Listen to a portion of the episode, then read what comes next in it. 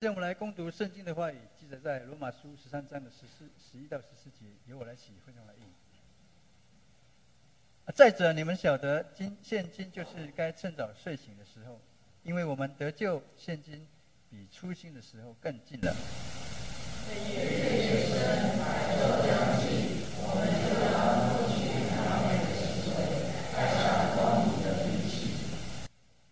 行事为人要端正，好像行在白昼。不可荒宴醉酒，不可好色邪荡，不可增进嫉妒。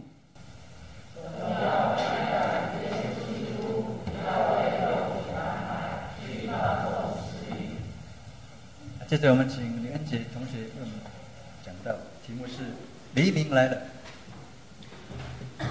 亲爱的家人们，大家平安，很高兴能够在主日再次跟大家一起来敬拜我们的上帝，好不好？跟你旁边人说，很高兴跟你一起敬拜。在开始之前，我们一起低头做个祷告。爱我们的父神，献上感谢。疫情的出现，让我们发现，原来可以跟家人们一起敬拜你，是一种的幸福。主，我们感谢你，在你的圣殿敬拜，我们心存敬畏的心，用你的话成为我们脚前的灯跟路上的光。祝福在线上的每一位弟兄姐妹，也祝福今天在圣殿里敬拜的家人们。主，我们感谢你。我们将祷告奉主耶稣的圣名求，阿妹。不知道大家会不会怕黑？我印象很深刻，在我刚上国中进入到学青团契的第一天，我们教会的辅导就问我一个问题，就说：“你会怕黑吗？当黑暗来临的时候，你最期待的是什么事情？”对于黑暗，其实我们每一个人总是充满着许多的害怕。很多的故事，要是我们去看故事，或者是看卡通影片的时候，他们总是会安排凶手或者是坏人在黑暗的时候悄悄的降临，来到我们的旁边。在二零一二年发生一件很重要的事情，甚至在二零一一年、二零一零年就开始在酝酿的一个话题，就是末日要来了。因为传说在玛雅文化的预言里面，二零一二就是人类周末的一个一个开始。人类开始面对一件事情，就是世界末日来临了。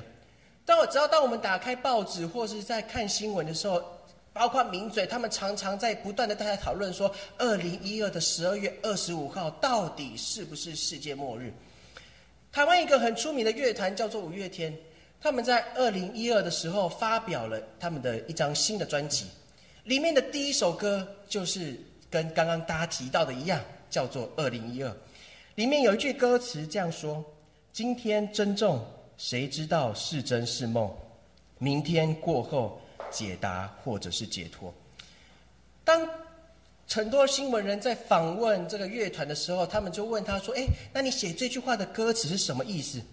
这个主唱就是这个作词人，他提到一件事，他说：“珍惜好我们今天活着的每一天，因为明天会发生什么事情，没有人知道。”因为当明天来临的时候，那个答案就会出来了。对于人来说，是一种解答，或者是一种解脱。只要当明天，当太阳升起的时候，我们就会知道答案是什么了。因为玛雅预言说，二零一二是世界末日，所以每个人心里面都非常的害怕。当黑暗来临的时候，当晚上降临的时候，人。总是会感到害怕，因为我们看不到光。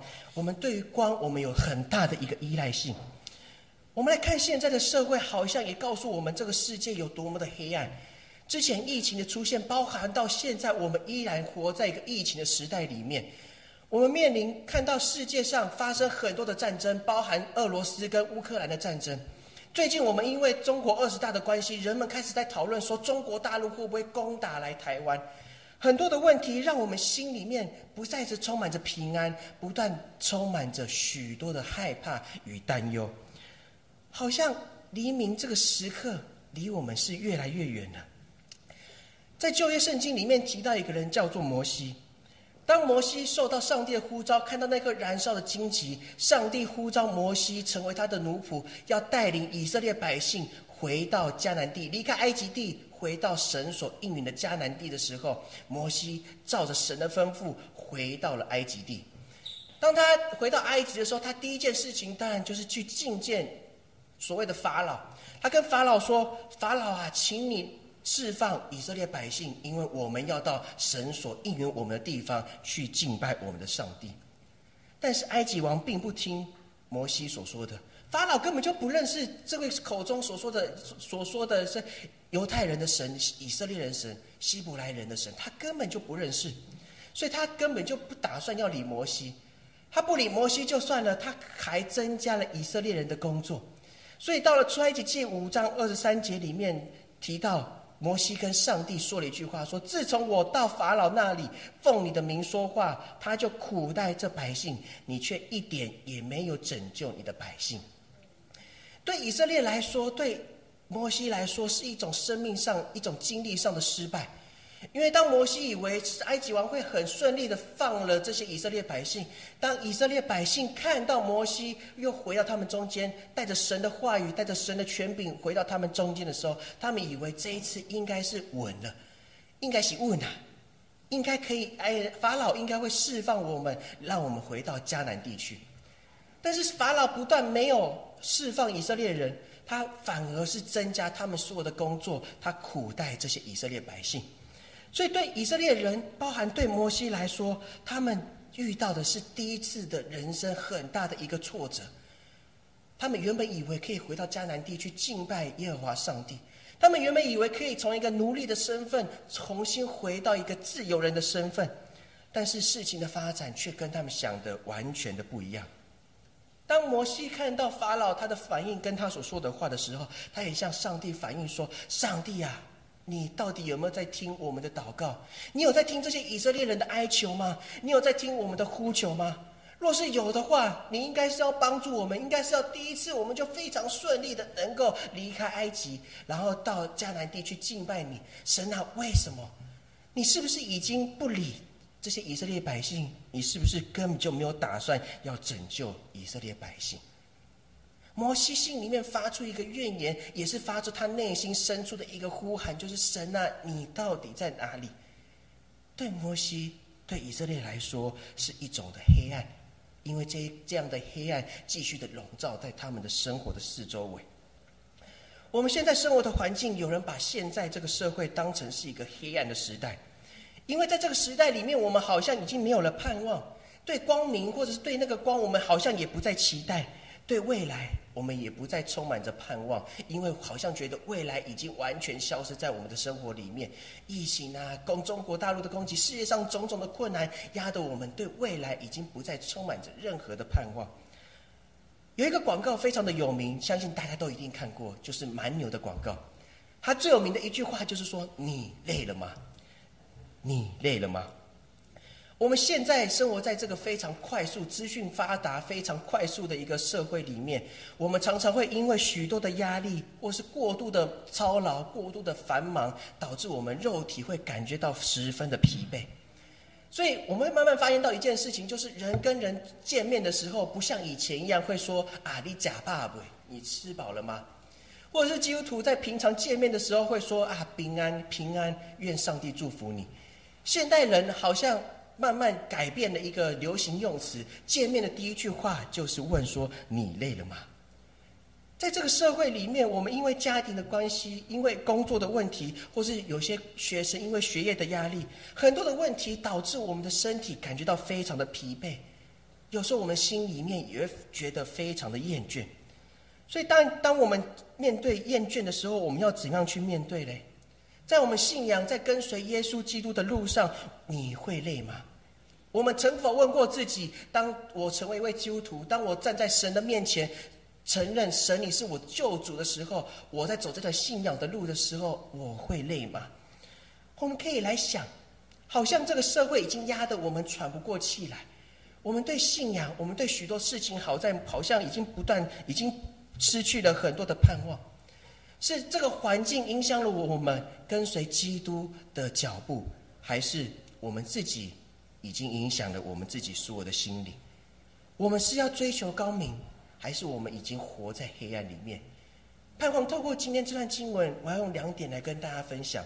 第一点就是黑夜已深，白昼已尽。有一本书叫做《我相信八十个触动人心的生命故事》。这本书在说一件，用八十个人他们的生命经历在说一件事情，就是我们遇到很多的困难，每个人遇到的困难总是不一样。当不一样的时候，他们是如何去面对他们人生许多的困难与问题？他们是如何走过他们人生的死荫幽谷嘞？所以这本书里面有一句话非常的重要，我觉得让我很感动。他说：“这个时代比以前更难以区分黑白，分别善恶，明辨是非。在不确知自己未来有还有多少的展望情况下，一个人能够用什么样的真理来帮助自己整理混乱的心情呢？”这本书里面不断提醒到一件事情：尽管这个世界很黑暗，尽管这个社会好像已经失去了所有跟任何希望有关的所有事情的时候，但是我们要用什么样的态度？我们要用什么样的心情来面对这样一个压力？面对这样一个黑暗的时代呢？真理到底是什么？就像比拉多所问的一样：什么是真理？对我们成为基督的门徒来说。或是我们今天在线上，或是在教堂里面来敬拜上帝的人来说，对我们来说，真理到底是什么？我们今天所读的这段经文，保罗写信给在当时罗马生活在罗马帝国中心的罗马教会的信徒，也提醒他们说，这是一个非常黑、非常黑暗的一个情形。当时我们来看，要是我们去了解到罗马的社会，我们从罗马书第一章开始来看，他第一章就提到，当时罗马犯了许多的罪，还有许多的制度，让这些以色列百姓或者是这些犹太人，他们根本就没有办法喘过气来。首先，我们来看一件事情，就是奴隶制度。当时罗马社会里面充满着许多的奴隶制度，奴隶制度可以说是罗马社会里面他们非常引以为傲的一个一件事情。但是到后面却是压垮罗马帝国的最后一根稻草。奴隶他没有人的身份，我们要是用现在的话来说，奴隶你只能当成是一件物品而已。所以要要是你有很多的奴隶的话，代表说你的身份地位非常的高，因为奴隶是怎样是用买的。他不是用有些可能是因为继承，或者是因为战争的关系，他们得到这些奴隶，因为敌方战败了，所以他们俘虏这些人，成为他们的仆人，成为他们的奴隶。所以，当你要是成为一个奴隶的时候，就注定你的人生没有办法再有翻身的机会了，因为奴隶生的儿子还是奴隶，他儿子生的儿子，他的孙子还是奴隶，他世世代代都将成为奴隶。在这样的一个情形下。成为一个奴隶，好像是人生一个非常低的一个死因幽谷，好像除了认命以外，没有别的办法去面对了。所以，奴隶制度在当时罗马社会里面，充斥在罗马社会当时的所有氛围里面。每个人在比较，除了自己金钱有多少、自己财产有多少之外，他们还会比较说：你家的奴隶、你家的仆人有多少？尼禄这个罗马皇帝，他的。我们讲军师，或者是现在讲的行政院长，曾经提醒当时的罗马皇帝尼禄一件事情，就说：你有多少奴隶，就有多少的敌人。更加正确来说，我们对他们凶残和不人道，把他们变成是我们的敌人。西米加在这个地方不断的提醒尼禄皇帝一件事情，就是说，我们把这些奴隶好像当成是狗，当成是一件物品一样，我们随意的贩卖，随意的对待他们，我们用非常不人道、非常残忍的方式对待他们，把最后他们会变成是我们的敌人，站在对方来跟我们作对。但是这些话，尼禄皇帝依然听不进去，甚至。好像这件事情根本就不会发生，奴隶制度，奴隶啊，永远是奴隶，他不会有一有一天可以崛起的。就连曾经成为奴隶的一个德哲学家，叫做伊比德图，他也只能劝勉这些人说：我们不要在思想上、在心灵上成为奴隶，我们在心心灵上、在思想上，我们要成为一个自由的人。我们看到另外一件事情，就是当时也受到一个非常残破的一个压倒，就是君王的崇拜。帝国的强大是因为君王的带领，所以我们的国家才会强大。当时罗马社会里面有许多的宗教，对罗马来说，罗对罗马人来说，你信仰什么宗教并不是一项罪名，罪名，因为对他们来说，他们有许多的许多的神明，他们可以去敬拜，他们可以去跪拜。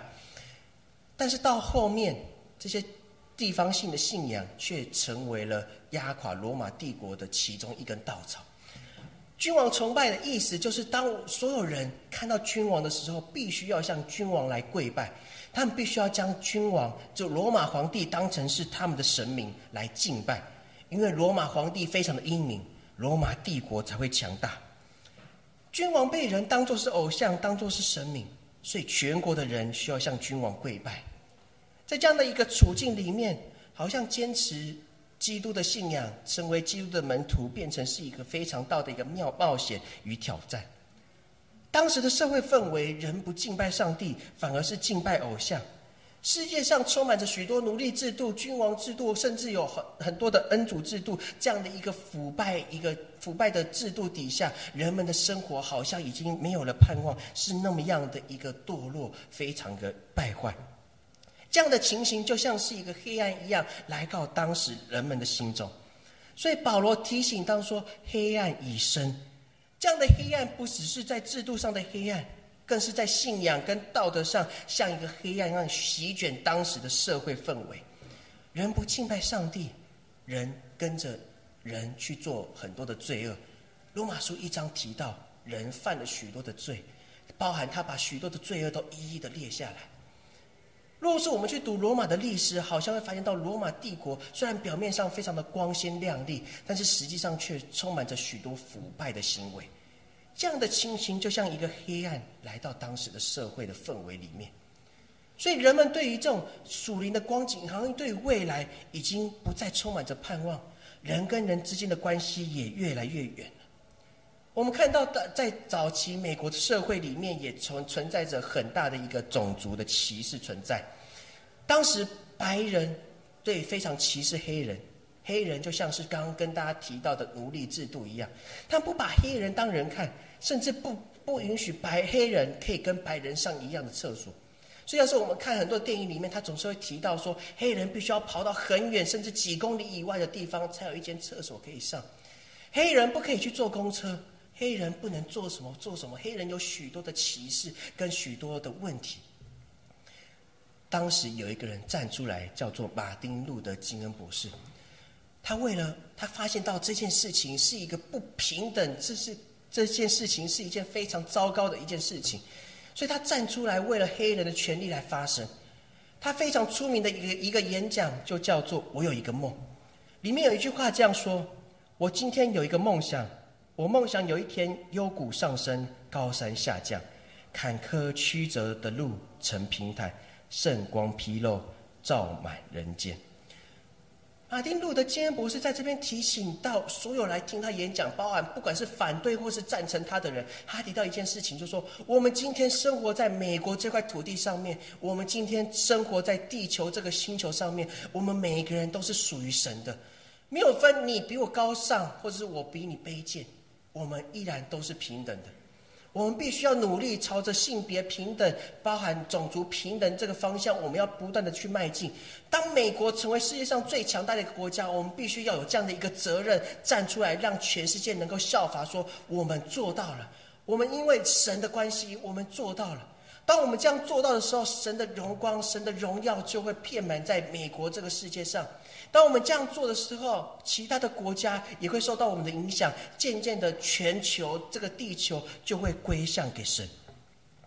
但是很可惜的事情，他最后遭人暗杀，结束他非常精彩的一个一生。当我们遇到困难，当我们遇到不公平的事情，我们愿意站出来吗？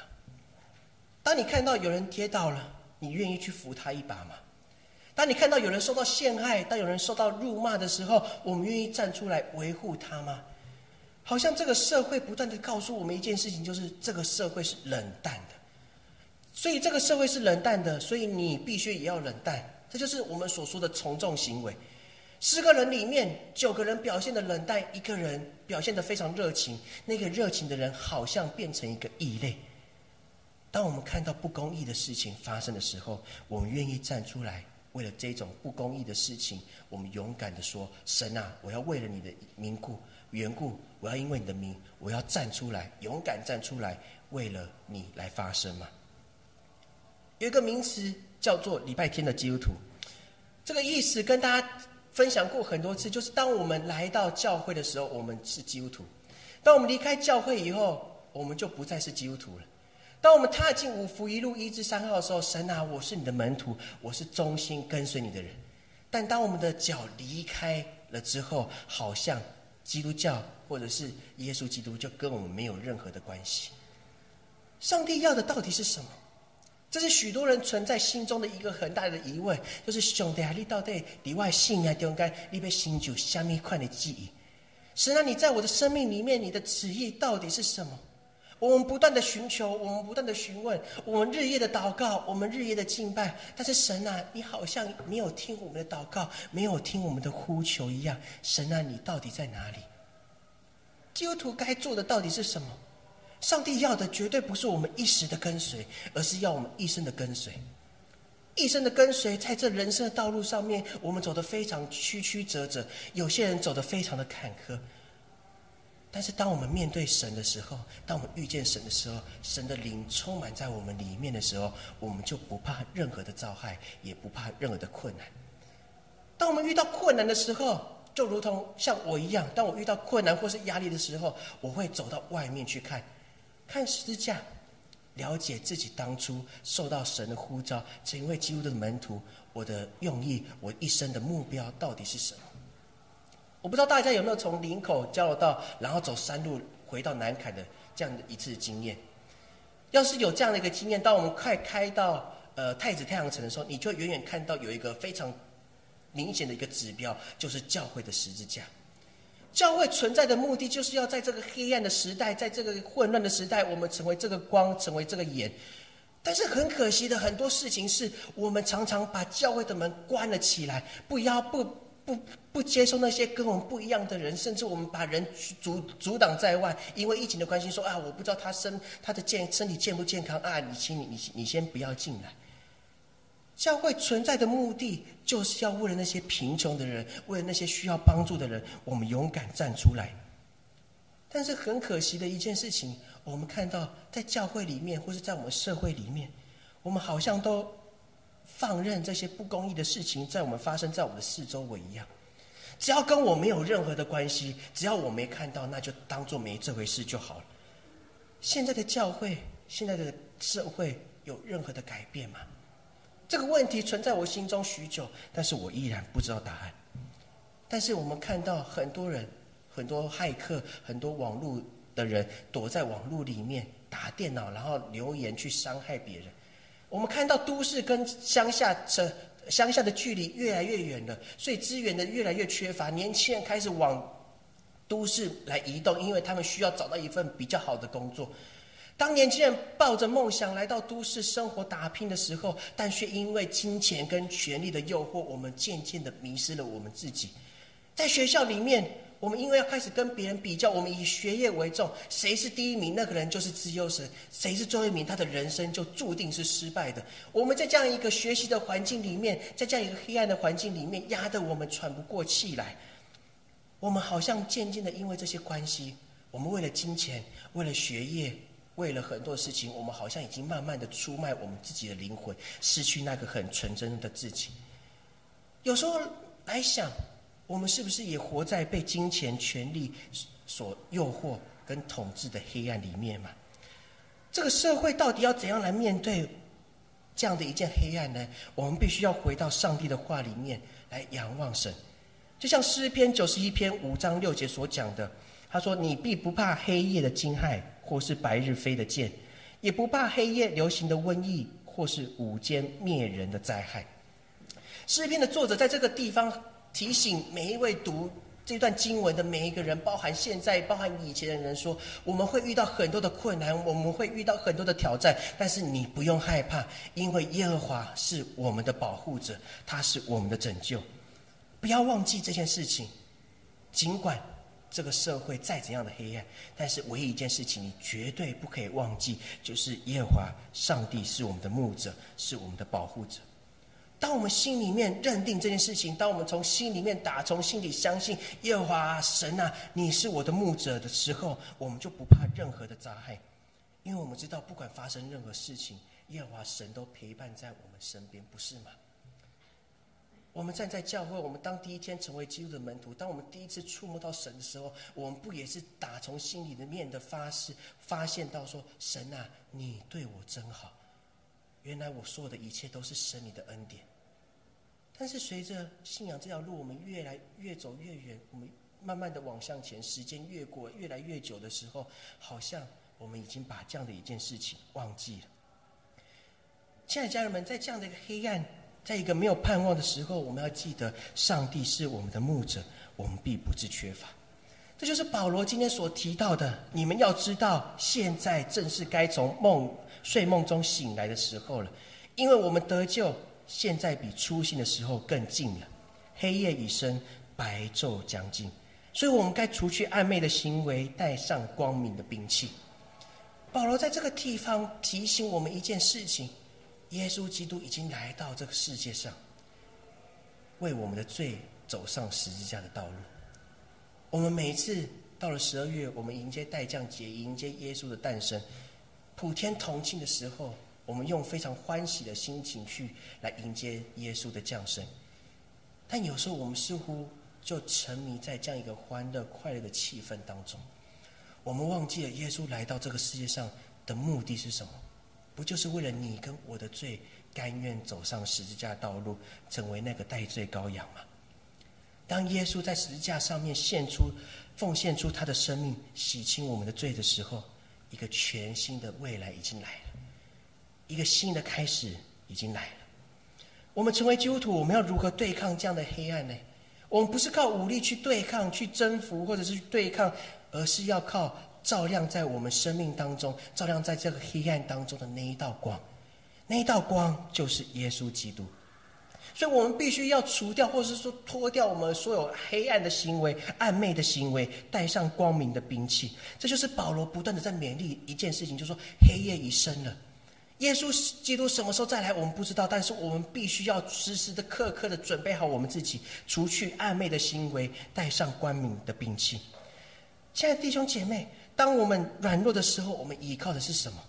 当我们遇到困难的遇与压力的时候，我们依靠的又是什么？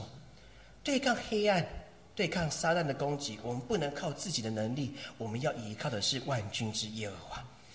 基督徒，我们也应该将耶稣基督当成是我们的模范一样，来检时时刻刻来检视我们自己的生命，来看我们的行为是否有成为耶稣基督要我们成为的那个样子，脱掉暧昧的行为。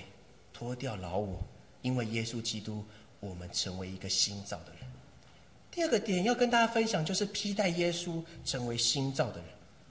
我们今天所读的罗马书十三章十三节到十四节这样说：行事为人要端正，好像在白昼行走，不可荒宴醉酒，不可好色淫荡淫荡，不可纷争嫉妒，总要披戴主耶稣基督，不要只顾满足肉体。去放纵私欲。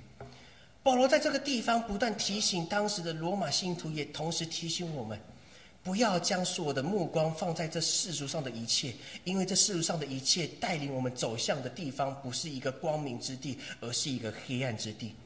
我们必须要时时刻刻的来仰望神。当我们时时刻刻仰望神的时候，这个世界将来当耶稣再来的时候，我们会得到很大的一个释放。当我们受到神的呼召，我们成为基督的门徒，我们因为耶稣基督被要称作义的人，我们能够得到肯定，我们能够活出圣洁的生活。我们相信什么？人相信上帝是是是在于上帝的作为。上帝的作为存在在哪里？存在在圣经这本书里面。圣经这本书就是上帝的话。上帝的话，到对我们每个人来说，代表的又是什么？我们因为成为基督的门徒，我们要伸出我们的手，去帮助那些弱小需要帮助的人。耶稣基督来到这个世界上，天使报佳音，第一件事情，他不是来到皇宫，告诉希律王说：“啊，有一个婴孩为你们而生。”他们来到哪里？他们来到当时最困苦的一个民族、一个人群里面，那个人就是牧羊人。天使告诉他们说：“我报给你们一个大好信息，是关乎万民。”耶稣也从来不跟那些高官贵族去攀关系。耶稣所做的，就如同上帝所要他做的一样，他走进到人群里面，走进到那个最需要、最黑暗的地方里面，伸出他的手，去带给他们福音，带给他们拯救。在等待基督再来的时候，我们必须用我们的好的行为去见证。我们有好的行为，但是我们不会因为这样来感觉到骄傲，或是去看别人的生命是不是跟我一样的圣洁啊！我今年五十四周里面，我每一周我都非常准时来到教会圣殿来敬拜上帝，我每一周都来服侍神啊！某某人他可能有一周没有来，两周没有来啊，他比我还不圣洁，不是要这样做。成为一位基督徒最好的就是。最好的一件事情，我相信也是我认为最好的一件事情，就是我们能够互相扶持、互相鼓励。当我们互相扶持、互相鼓励的时候，我们就可以成为这世界上的光。美国很出名的一个总统叫做林肯，当他当时遇到一一件非常大的一件事情，就是南北战争的一个问题。许多人来到林肯总统面前，问他说：“林肯总统啊，我们到底该怎么办？我们是要继续打这场战争？因为……”继续这样战争，死伤会很多，造成美国人的生命的财产跟生命的损失。我们要继续打吗？还是我们要停止这场战争，就跟他们妥协一样？好了，白人跟黑人就跟他们想的一样就好，他们怎样规定，我们就怎样做就好。我们该怎样去面对？林肯总统回答道：“说没有圣经，我们就不能明辨是非。我相信圣经是神赐给人类最好的礼物。”当我们遇到困难，或是说我们要做选择的时候，我们必须要回到圣经，回到神的话语里面。所以林肯总统也不断提醒他们说：，也许我们现在面对的世界是非常混乱的，有时候常常我们要做选择，不知道该前该后，该停还是该走。当我们不知道该怎么办的时候，我们必须要回到神的话语里面，来仰望神，来追求神。神啊，你在这件事情，在我们生命当中的旨意到底是什么？虽然这个时代好像非常的黑暗，我们面对到很多的问题，但是我们必须要重新回到神的话语里面。不要忘记一件事情：神赐给我们最好的礼物，除了耶稣基督之外，就是圣经这本书。圣经这本书成为我们随时的帮助，不管在以前、在现在、在未来，好像很多事情困扰着我们。每一每一个世代有每一个世代所要面对的压力与问题。但是，当我们回到圣经里面，当我们专心追求神、寻求神的面的时候，神会透过很多的方式来告诉我们答案是什么。铁上努力加前书五章五到六节这样说：“你们都是光明之子，都是白昼之子。我们不属黑夜，也不属幽暗，所以我们不要沉睡，像别人一样，总要警醒谨慎。我们是谁？我们是光明之子。我们如何成为一个光明之子？”我们就是与耶稣一同定十字架，也与他一同复活。我们不属于黑暗，我们不属于任何的幽暗。有些人会告诉我，生生命告诉我说，我常常听到很多人会说：“啊，我的生命非常的失败，好像我的生命就是一团的乱，一团的糟。”但是不要忘记了，有一位爱我们的神为我们降生，来到这个世上，成为你的帮助，成为我的帮助，成为我们所有人的盼望。末日这些议题，不止在二零一二，甚至在现在，在未来，我相信还是会持续的发生。末日到底对我们来说是什么？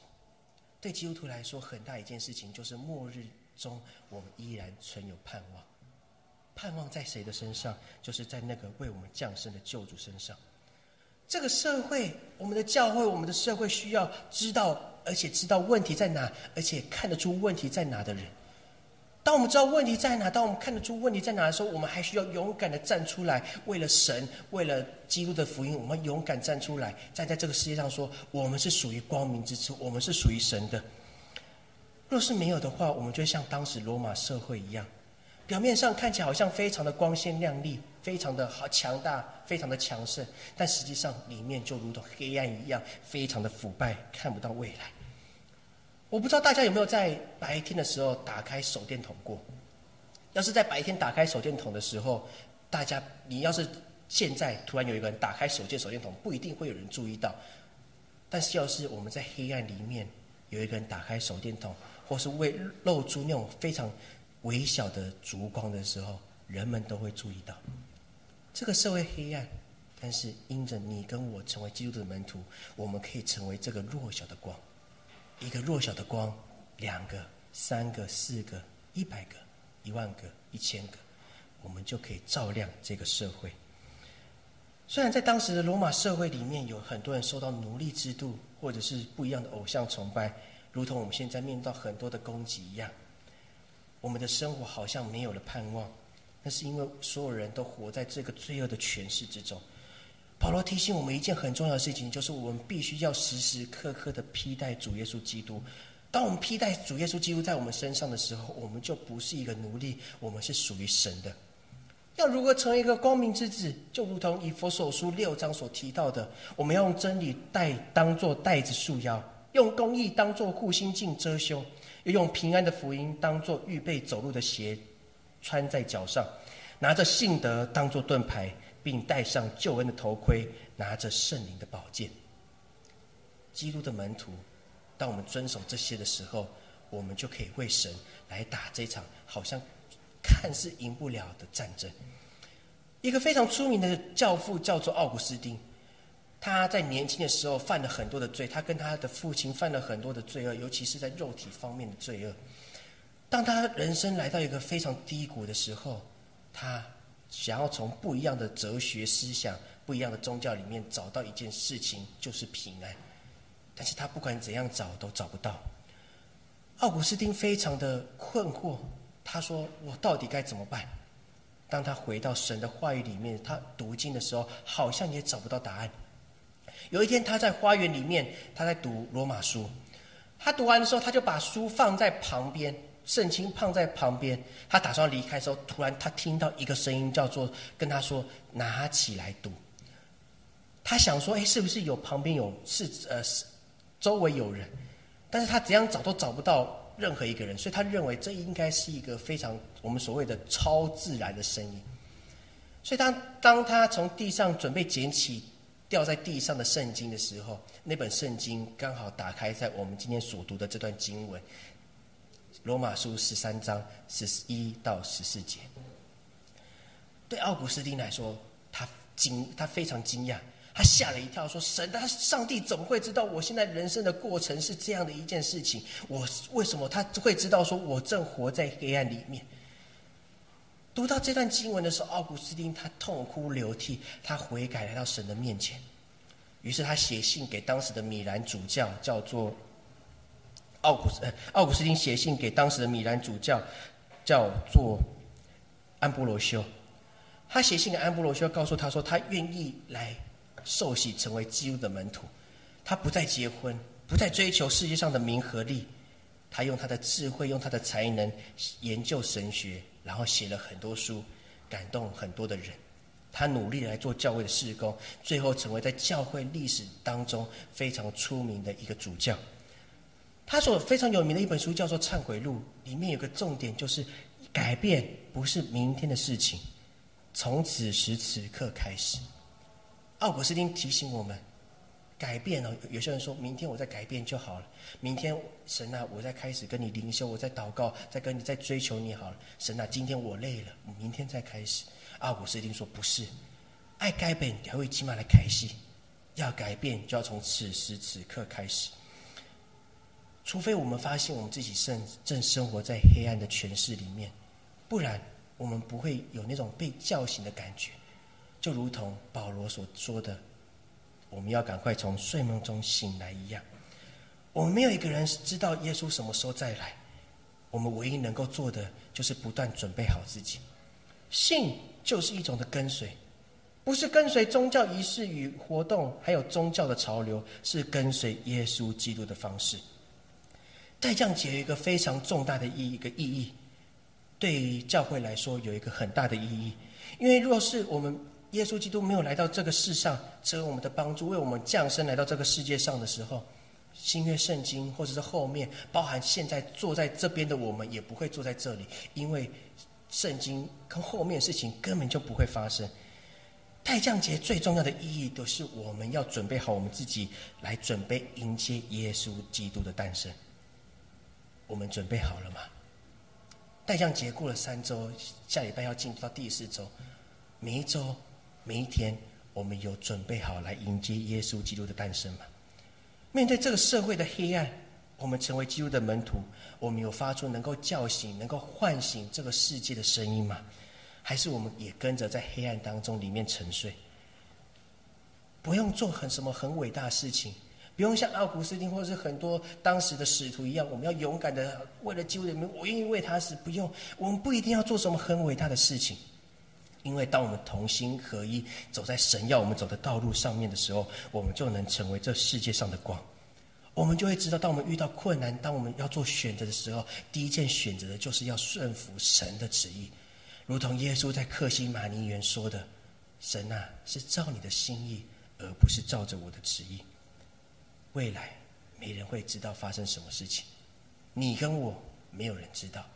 但是我们有耶和华上帝成我们的牧者，我们有耶稣基督成我们的磐石，成我们的拯救，我们还怕什么呢？让我们一起走在这条信仰道路上面，一起在这个黑暗的时代里面发出我们微薄的亮光，发出能够唤醒这个世界的声音。我们一起来做个祷告。主，我们愿意撇下一切来跟随你。主，求你帮助我们放下一切的烦恼，单单来仰望你，坚持信仰，努力来走这条路。主，帮助我们从现在开始，我们愿意顺服上帝你的旨意，我们愿意用我们的生命来见证耶稣基督，直到你再来的日子。感谢神，你所赏赐的平安，每天的与我们同在。